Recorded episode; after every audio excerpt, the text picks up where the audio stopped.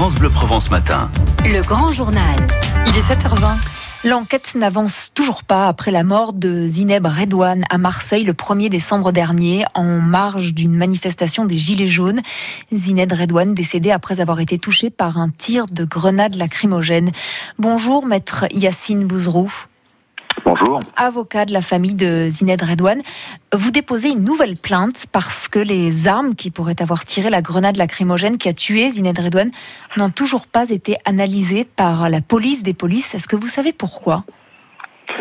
La plainte, euh, ce n'est pas parce que les armes n'ont pas été analysées, mais c'est parce que le commandant des CRS a refusé de donner ses armes à la justice, alors que la justice lui a demandé afin d'expertiser. Donc nous sommes face à un refus inadmissible dans le cadre d'une enquête extrêmement importante.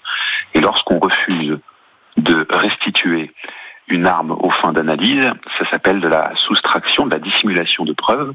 Et c'est la raison pour laquelle mes clients ont décidé de porter plainte, car c'est une infraction pénale. Est-ce que vous pensez que c'est une façon pour lui, pour le capitaine donc CRS, de couvrir quelqu'un, de couvrir la personne qui a tiré, qu'on n'a toujours pas identifié d'ailleurs? Il est évident que lorsqu'une personne refuse de collaborer avec les enquêteurs dans le cadre d'une enquête criminelle, il est évident qu'il y a un intérêt.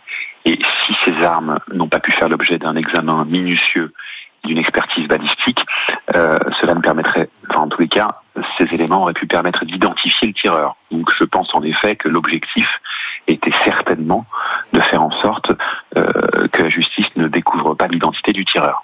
Il a été évoqué euh, par rapport aux armes notamment qu'on ne peut pas les analyser parce qu'elles seraient utilisées aujourd'hui pour d'autres manifestations. Est-ce que vous y croyez à ça? Alors, je n'ai même pas à y croire ou ne pas y croire, ça n'a pas de sens. Euh, ils n'ont pas à décider à la place de la justice. La justice leur demande de restituer les armes. C'est un ordre. On ne leur demande pas leur avis. Il y a des lance-grenades notamment un lance-grenade, qui a donné la mort à une dame de 80 ans qui a reçu cette grenade en pleine tête. Il y a une enquête judiciaire.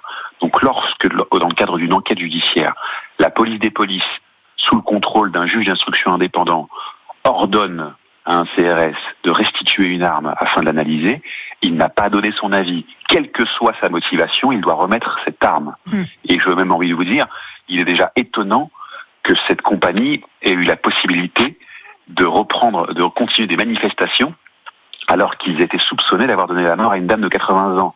Donc tout ceci n'est pas bien sérieux et c'est la raison pour laquelle nous estimons que la manière dont cette enquête a été menée à Marseille est scandaleuse. C'est la raison pour laquelle nous avons demandé un dépaysement, dépaysement qui aura lieu incessamment sous peu, afin que d'autres magistrats indépendant extérieur à Marseille puisse enquêter sérieusement sur cette affaire. Parce qu'il y a aussi d'autres zones qui sont euh, troublantes, en, tout cas sur lesquelles vous ne tombez pas d'accord, c'est que vous êtes persuadé, vous évidemment, que son décès est dû au tir. Les autorités françaises maintiennent qu'il est impossible aujourd'hui de l'affirmer, alors qu'une autopsie réalisée par la justice algérienne, elle contredit cette version.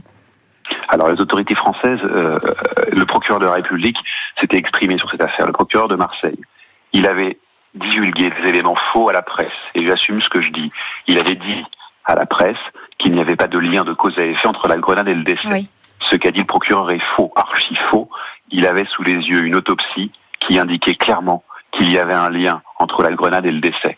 Donc ce qui a été dit est faux. Le ministre de l'Intérieur avait également dit qu'il n'y avait pas de lien et qu'on ne pouvait pas mettre ce décès sur le dos des forces de l'ordre. Ce qu'il a dit est également faux et contraire à ce qu'ont dit les médecins en France.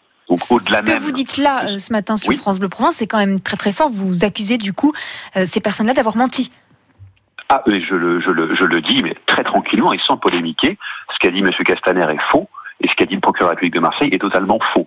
Il suffisait de lire correctement le rapport d'autopsie rédigé par des médecins à Marseille, qui n'ont jamais dit qu'il n'y avait pas de lien. Bien au contraire, ils ont indiqué clairement que, que la grenade avait provoqué différentes fractures au visage de Madame Redouane et que c'est suite à ces blessures extrêmement graves qu'une opération en urgence a conduit à la mort. Donc lorsqu'on n'est pas de mauvaise foi et lorsqu'on lit correctement un rapport d'autopsie, nous sommes dans l'obligation de constater que c'est bien le tir de grenade qui a causé la mort de Mme Redouane. Et en attendant, donc évidemment, vous poursuivez le combat pour obtenir justice. Merci beaucoup, maître Yacine Bouzrou. Merci d'avoir été sur France Bleu Provence ce matin. Bonne journée à vous.